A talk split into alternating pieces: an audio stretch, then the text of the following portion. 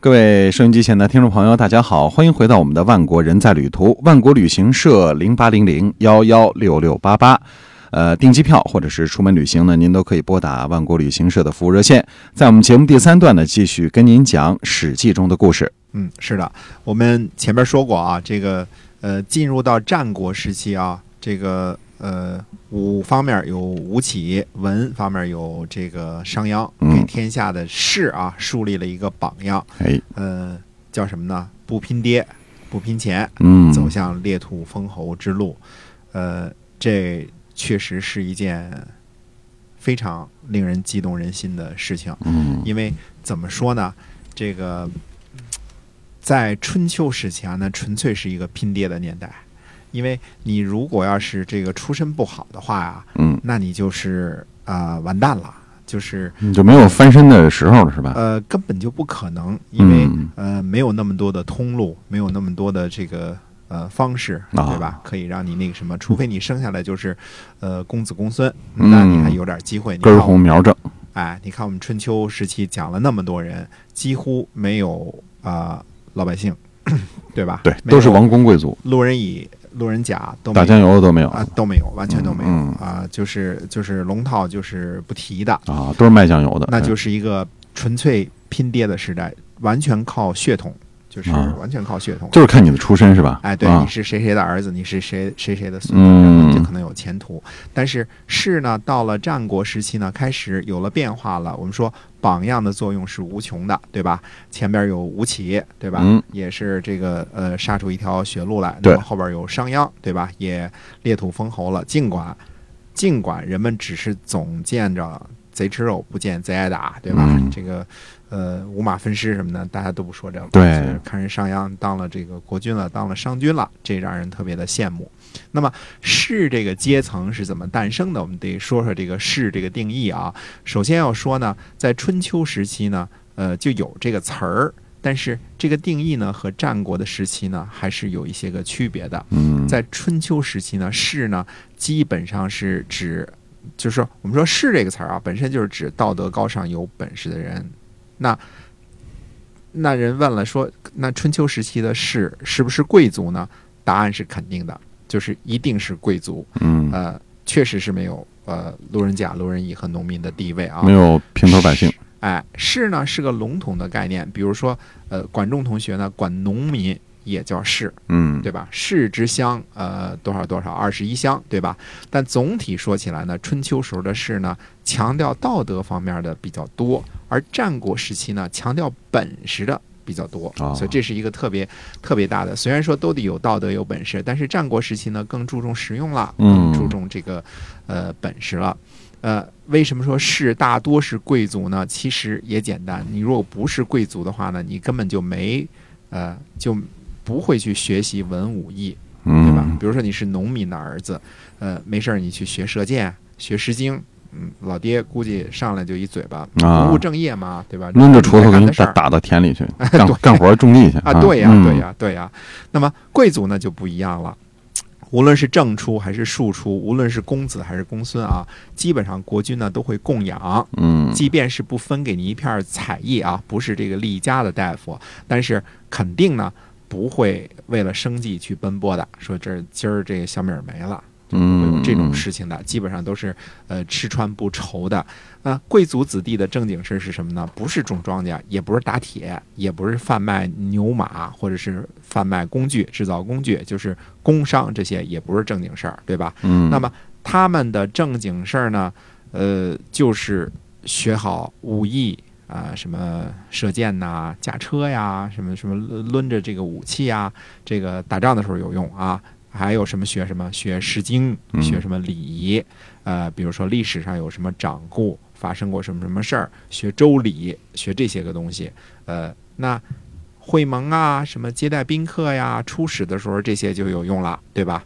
除了打仗和这个会盟、聘用、这个聘聘问这些时候呢，这是贵族子弟该出风头的时候了。嗯所以春秋时期的这些贵族子弟呢，就纯粹走的是拼爹路线。如果有幸，我们说说句这个 迷信词儿叫“涛生”啊，这个涛生在这个公侯大夫家里，哎，哎，只要不是混得太差，那么基本上，呃，前途啊，混口饭吃是没有什都么没太问大题的问题的，嗯哎，不用为失业什么这些这个担心啊。嗯这个国君呢和这个大夫们呢，这个有一个问题，子弟太多了，因为那时候不讲究一夫一妻制啊，也嗯，没有计划生育政策。哎，对哎了，所以弄的这个各个国家其实都是一样啊，这嗯贵族呢越来越多，越来越多，对吧？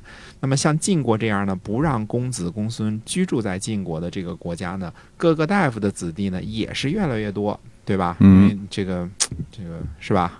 所以不讲究计划生育嘛，哎，就哎是生一堆这个公子公孙的对而且是吧？姬妾成群啊，对这，个生孩子的几率自然就生大了，对吧生多一个嫡老出婆就多一些个机会，没对吧？错嗯，那么这个国君呢，跟国君呢，呃，不太一样，大夫跟大夫呢也都不相同，有的国君呢，嗯、国家大一点儿，有的国君呢，嗯、国家小得很，对吧？就嗯也有好也有差。国君跟国君也也不一样，大夫呢也也是如此。有的大夫呢就就大一点儿封邑，对吧？有的就差一点儿，对吧？嗯那么这个不清楚呢，这个这个制度呢，就是到底如何也没有这个记载，就是不关心这些个衣食住行这这个事儿，当时历史啊，但是嗯大约看起来呢。贵族子弟呢，一般呢受过良好的教育，我们说的是文和武两方面的教育啊。嗯那么，呃，后来呢，呃，孔夫子开始教授徒弟，对吧？不是嗯说这个这个他兴起了这个儒家一派嘛，那之后这个私学就昌盛了，就等于对是呃，像像 institution 一样，就是大家这个形成一个派别、一个学院这种意思了。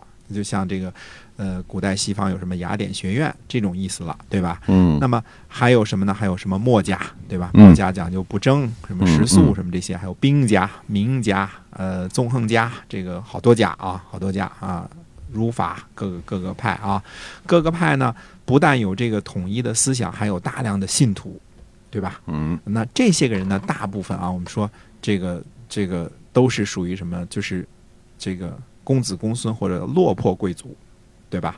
因为呃，不可能每个人都呃继承家业，也不可能每个人都在家族当中找到一个帮忙或者帮闲的一个位置。嗯这个也因为太多了嘛，对吧？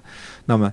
呃，比如说我们探讨一下这个孔夫子，我们说过啊，孔夫子是这个邹邑大夫梁叔和的儿子，对吧？嗯嗯，那么，呃，由于这个孔夫子的这个妈妈呀不是明媒正娶的，所以史书上讲呢，她是野合梁叔和和这个严姓女子野合，那既不算妻也不算妾，就是地位还没有妾切高高呢就对啊，现在就是这个叫什么？这个西方我们新西兰叫 partner，对吧？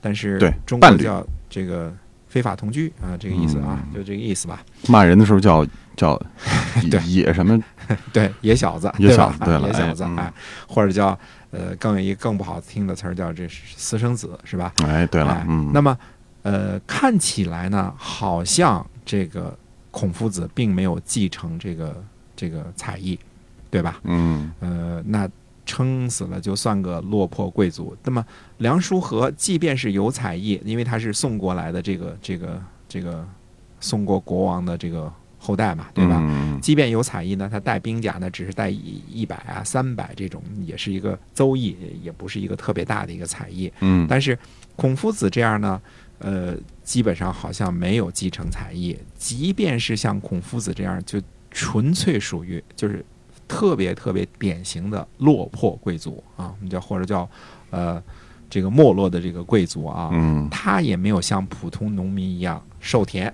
对吧？授你这个一百亩，嗯对吧？嗯，二十二和现在二十几亩，我们上次说过这事儿啊，授你一百亩地，然后你去种庄稼，然后你去交这个份子钱，对吧？交你的税，然后到这个呃国军这个征兵的时候，您就当兵去打仗去，对吧哎？这个扛着枪，对吧？没有这个事儿，那孔夫子呢？他孔夫子说什么呢？孔夫子自己说，他说：“吾少也见，故多能鄙视。”他他就说我小的时候啊，贱，贱就是说没有出身，没有地位，呃嗯，呃，贫贱的意思啊。很低下这个，对，嗯那所以呢，就多能鄙视，就是一些个呃乱七八糟的小活儿我都会干，修个收音机啊，什么修个自行车啊，这些都都行，就嗯就这意思啊。那么呃，修个鞋啊什么都行，就嗯多很多笔下的事情，很多让人看不起的小事儿。因为什么呢？五少也贱，小的时候太卑贱了，哦那就这样。当然，这个后来成年了之后呢，他也在当政的大臣季氏家里呢做个会计，或者或者说至少是个出纳吧。嗯，那好歹也算个国家编制的公务员呢，对吧？不是说鄙视农工商啊，确实是呢，贵族呢怎么着天生他就有他的优越性，这就纯粹属于一个拼爹的时代，在。这个春秋时期，那就绝绝对对是个拼爹的时代。呃，你你爸不是李纲，嗯，那你可能连吆喝一嗓子的时间都没有。嗯啊你没这就是资格，哎，而且这些个呢，都已经我们说这个这个，就是落到像孔夫子这样极端的落魄贵族呢，那他也强过所谓的普通人，什么农工商这些，比这些也强多了。那么，就是无权无势的贵族呢，既不能靠着拼爹继承家业，也不能个个都谋得个体面的职位，这心里的落寞呢，就是可想而知的。嗯，虽然有个光耀的祖宗啊，提起来我爹是什么宋国的国君，对吧？嗯对我我我们家祖上啊是是宋国的国君，嗯那这个也没什么，就是吹吹牛也还可以。想要晋升，想要往上升级，嗯那是没太可能的。嗯，对？吧？几乎就没有可能了。到了战国初年的时候呢，诸侯之间的征伐呢更加厉害了，大家打打架呢打得更厉害了，因为人口也多了嘛，对吧？嗯我们说，像春秋时期，晋国有三军，呃，相当于三万多人，这已经是了不起的军力了，就可以横行天下了，基本上 是吧？嗯啊那就是这么点军力。对但是到了战国的时候，动不动就几万、几十万，对吧哎？长平之战，坑杀四十万40万赵嗯国，对吧嗯，？被你想俘的都有四十万，哎嗯，那是多大的军力？那打仗的，你想多么厉害的这个战争，对吧？嗯，那么，哎，这个时候呢，这些有本事的人呢，就渴望呢找出一点出路了。那怎么说呢？呃，本国没希望，那有可能去别国试试，对吧？用脚投票，采取移民的方式。嗯，人家商鞅不是不久前成功了吗？嗯对吧？我们也试一下，哎，对嗯，读书人嘛，对吧？那么这些贵族子弟呢，呃，说文可能没有商鞅那么大的才干，说武呢，呃，比不上吴起那么彪悍， 可以说呢，这是鱼龙混杂的一个阶层。嗯那么，呃，以前的专业这个毕业那科儿什么周礼呀、诗经啊、射箭呐、呃，也未必派得上多大用场了。这个这个对到了战国时期，对吧？啊、那可以想见呢，这些贵族子弟呢，确实是既寂寞又彷徨，关键是没有什么，呃。好的出路，特别是这个小国的这个落魄贵族的子弟啊，没有什么好的出路。这些人呢，有知识有本事，你说知识大不大呢？也不大，本事大不大呢？也不特别大。但是越不大呢，他又不像普通的农民那么安分。农民就是那就该种田种田，对该，种地反正我没种地本事，我也啊不想别的是吧？对对，我也不认识那曲溜拐弯的字儿，是吧？嗯，这个这个就没那么多想头儿。那这些个这个落魄的贵族子弟呢，就有可能想到去别的地方、别的国家发展。那么，呃，各国的这些，特别是这个出了五服的这个这个贵族子弟们呢，就是战国时期这个士这个阶层的主要构成成分，其中呢，既包括苏秦。张仪这样有大本事的人，也包括孟尝君手下那些鸡鸣狗盗之辈，嗯啊，什么样的人都都有有，哎呃，总之呢，呃，大约攀起来好几辈儿的亲戚之上呢，都是公子公孙。嗯这样的这些人呢，竟然就构成了中国的一个阶层，或者叫一个阶级，对吧？嗯成为了所谓的，呃，这是后世的士士农工商四大阶层的当中的一个阶级，或者叫一个阶层。那这个我们我们要强调啊，这个战国时期的事跟后来的事还不太一样啊，这个后边我们慢慢说啊。这个呃，战国时期这个事呢比较的笼统，还没有。简单的分类呢，那后来特别是有了这个科举制度之后啊，嗯那就是士呢，基本就是文士，对吧？文你得士对读读圣贤书，这才叫嗯士呢，否则你就呃称不上士。但是战国时期呢，还不是那么不是那么清楚的，可能你没什么认马本事，没有，你吹会吹口哨，嗯也兴许这就是 个士，对吧？对对吧？有各本事种就异行能啊的，哎，哎这些人就是一个士了，嗯对吧？那么这个呢，呃，我们说呢，这个士农工商这个阶层呢，肯定是在战国时期呢，呃，形成的。嗯那到底说这个阶层对于呃，我们说战国时期会产生一些个什么样的影响，它怎么剥离出来的，以及对今天呃，我们甚至今天还能产生什么样的深厚的影响。嗯，那我们下个星期再跟大家接着继 续说。哎嗯，给您继续讲这个知识分子啊，到底怎么回事儿？哎，你说特对，我们下边就要说知识分子这事儿啊。好嗯，那么万国旅行社零八零零幺幺六六八八啊，那么大家都非常熟悉的电话，您关于旅游方面的。呃，一切问题呢，都可以拨打这个电话来进行询问。好，我们今天呢，万国人在旅途就要跟您说再见了。下周四同一时间，我们再会。再会。